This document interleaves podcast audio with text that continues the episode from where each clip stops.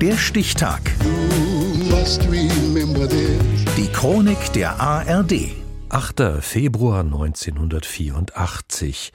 Heute vor 40 Jahren hob der israelische Rundfunk Sendeverbote für die Werke der Komponisten Richard Wagner und Richard Strauss auf. Axel Rowold. Wir entschuldigen uns bei unseren Hörern. So endet der Versuch eines israelischen Hörfunksenders, Musik von Richard Wagner zu spielen. Götterdämmerung.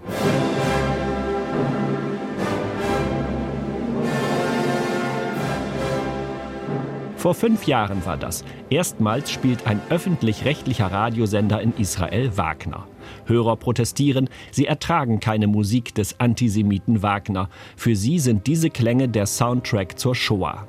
Der Sender entschuldigt sich, der Musikredakteur habe wohl einen Fehler begangen.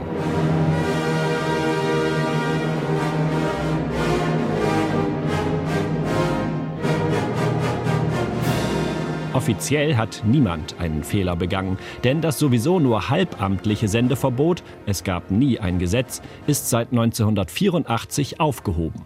Das hängt mit dem Besuch des damaligen Bundeskanzlers Helmut Kohl in Israel zusammen. Nachdem da bereits die deutsche Nationalhymne öffentlich gespielt wird, hebt der israelische Rundfunk auch den Wagner-Boykott auf. Und auch Musik von Richard Strauss darf seither offiziell wieder gespielt werden.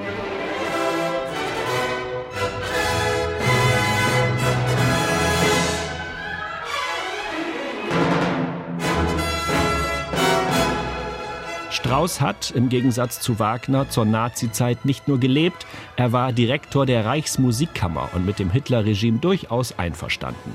Nach dem Krieg Anlass genug für Israel, auf Distanz auch zur Straußschen Musik zu gehen.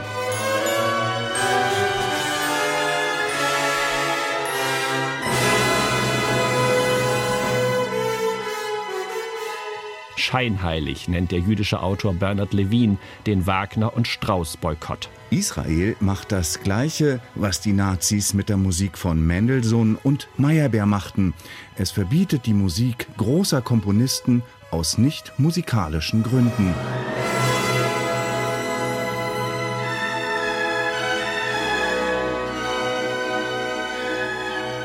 Und nicht nur Musik war geächtet. Wegen des Holocausts gab es einen weitreichenden Boykott deutscher Produkte.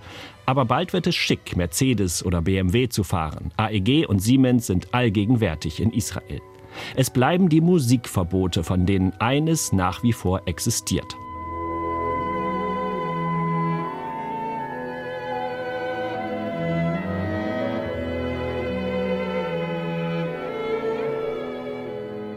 Bis heute gab es in Israel keine Wagner-Aufführung in Oper und Konzert, abgesehen von ein paar halblegalen öffentlichen Generalproben oder Zugaben. Wagner ist das letzte Symbol, um die Wut zum Ausdruck zu bringen, darüber, was die Deutschen uns angetan haben, sagt Dina Porat, Historikerin der Gedenkstätte Yad Vashem.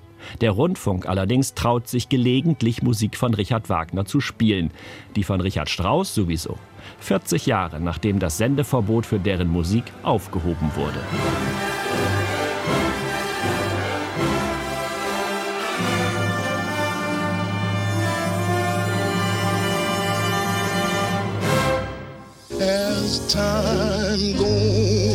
Der Stichtag. Die Chronik von ARD und Deutschlandfunk Kultur. Produziert von Radio Bremen.